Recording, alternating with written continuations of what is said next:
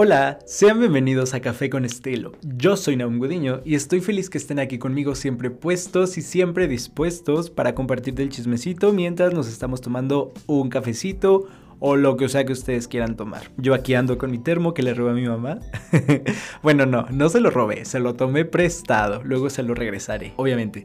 Pero bueno, como dicen coloquialmente, a lo que te truje chencha, porque el día de hoy vamos a hablar de algo que de verdad espero que todos se sientan identificados, o bueno, la mayoría que se sientan identificados tienen la misma sintonía que yo. Porque ¿quién no quisiera que los planes que yo quiero sean los mismos planes que tiene Dios para mí? Ojalá fuera así de fácil y de sencillo, pero no lo es. Quiero empezar con una frase, porque ya saben que a mí me encanta decir frases, me encanta decir dichos, me sé una infinidad.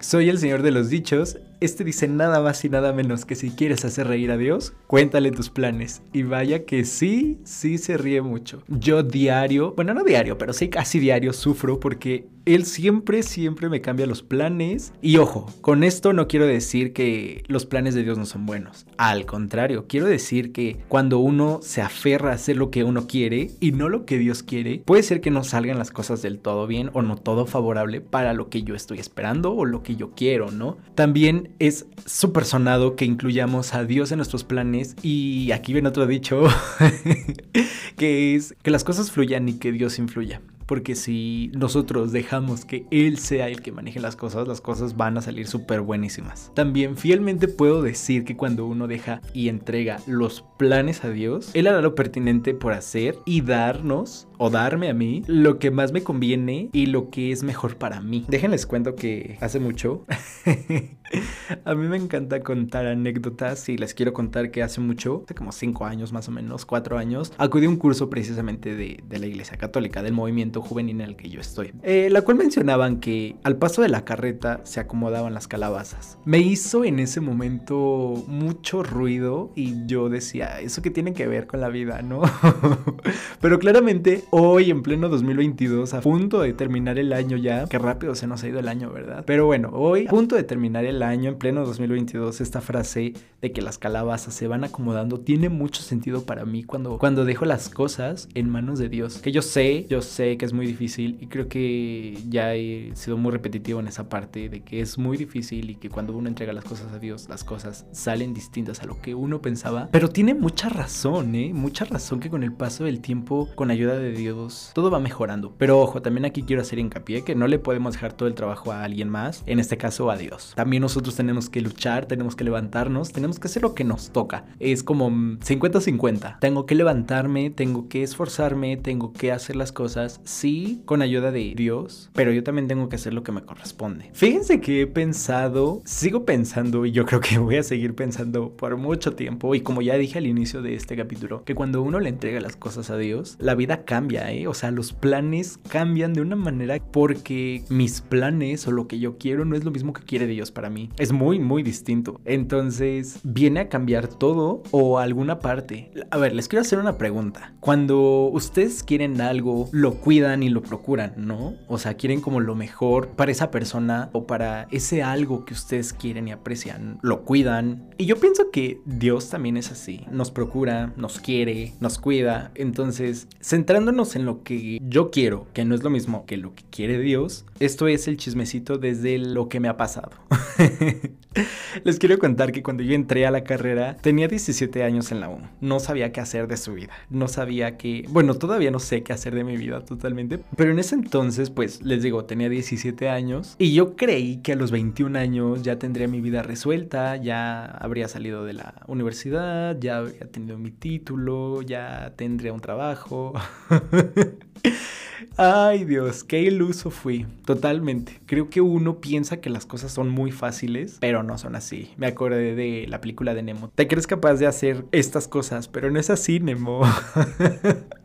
Ay, perdónenme ustedes, de verdad. De verdad, o sea, yo creí que ya iba a tener todo resuelto, pero la verdad es que no, totalmente no. Y en esta parte, no sé si se acuerdan que al inicio les dije, si quieren hacer reír a Dios, cuéntenle sus planes. Pues bueno, yo le conté a Dios y no es que Dios se ría de mí o se burle así de que, ay, qué iluso es el Naum. pues claramente no. Pero sí siento que sería como, como cringe, de que, ay, claramente tú pensaste que ibas a hacer esto, pero no es así. Perdónenme, pero así yo me lo imagino totalmente. Les quiero contar que mi mente maquina millones de cosas que pueden pasar. Sí, claro, si uno le entrega las cosas a Dios y si uno se pone a trabajar, porque si uno espera sentadito a que las cosas lleguen, pues obviamente nunca va a suceder. Porque no, las cosas no son así. Los mayores logros son los que haces cuando te levantas, cuando te esfuerzas en hacer algo que te gusta y que lo haces con pasión. Entonces creo que no, no es que las cosas lleguen por sí solas, simplemente que uno trabaja y lucha por tenerlas. Porque obviamente como todos, tantas y tantas veces nos hemos dado de topes y en lo personal yo sí me he equivocado muchísimas veces porque claramente somos humanos, porque cometemos errores, pero también creo que el principal error es no entregar las cosas que queremos a Dios. Ahorita me estoy acordando que justamente en la comunidad juvenil católica que yo voy, está este canto que en su letra es, te entrego todo lo que soy y todo lo que tengo, todo lo que quiero y todo lo que siento.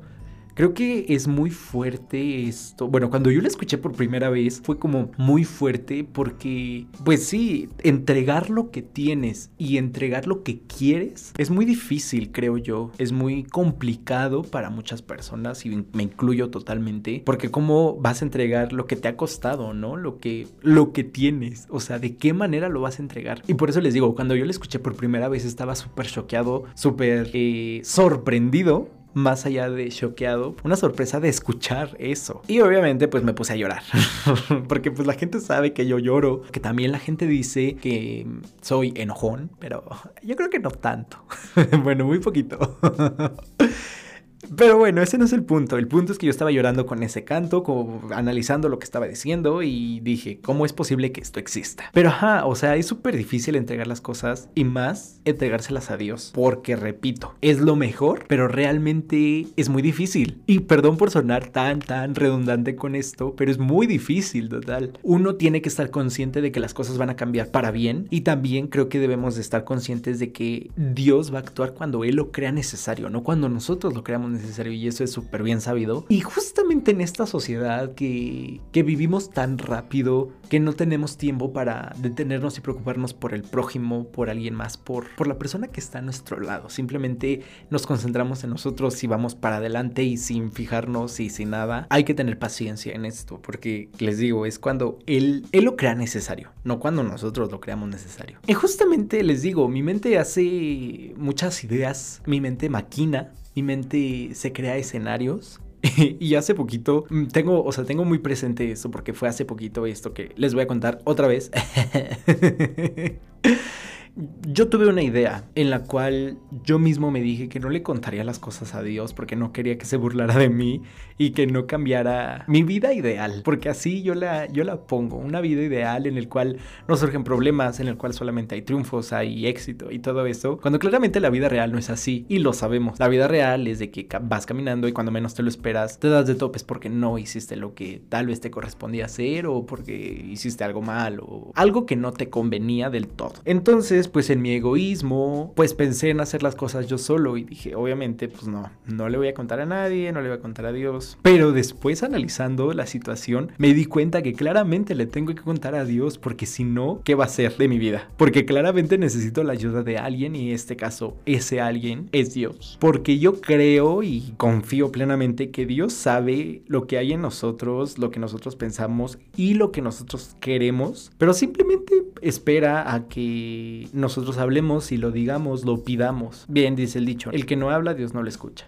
Pero sí, o sea, claramente es como de estoy contigo, acompañándote, estoy aquí a tu lado y todo lo que tú quieras, gustes y mandes, pero pues si no me pides que intervenga, pues yo no lo voy a hacer, ¿no? Y, y no es indiferencia a eso, simplemente creo que si nosotros no hablamos y no pedimos las cosas, nunca van a surgir. Y les digo, puede ser que sí surjan, pero no de la manera que nosotros lo esperamos y no beneficiando. Pero entonces, después de todo esto, yo estaba platicando con una amiga y le estaba, o sea, le, le di el contexto totalmente. Pero ella me dijo, claro que él sabe lo que hay en tu mente porque incluso puede ser que él haya sembrado esa idea. Después de que ella me contó eso, yo recordé que constantemente me recuerdo una frase que me dijeron en misiones, en misiones precisamente de este año, allá en la Sierra Gorda de Querétaro. Alguien me dijo que si Dios pone una misión en mi camino, también me va a dar las herramientas para que lo logre, para que lo lleve y lo complete. Y con esta frase mi día a día ha estado avanzando y he estado creciendo, si es que se puede llamar así también, que aunque no es un crecimiento lineal, no es todo éxito, no es todo felicidad y risas, sigo avanzando y sigo creyendo que estando con Dios, las cosas buenas suceden. Y soy fiel creyente que no hay vida mala, sino momentos tal vez de poca fe, en los cuales creemos que las cosas no van a suceder o que simplemente no estamos siendo escuchados por Dios, que nuestras peticiones nunca van a ser escuchadas. Pero les digo,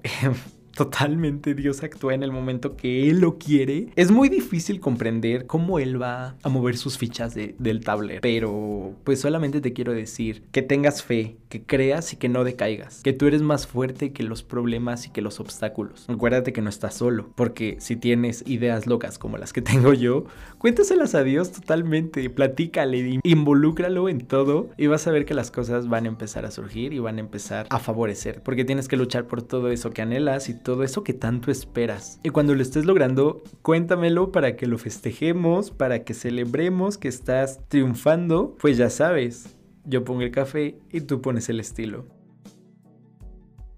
Soy Naum Gudiño y nos vemos pronto.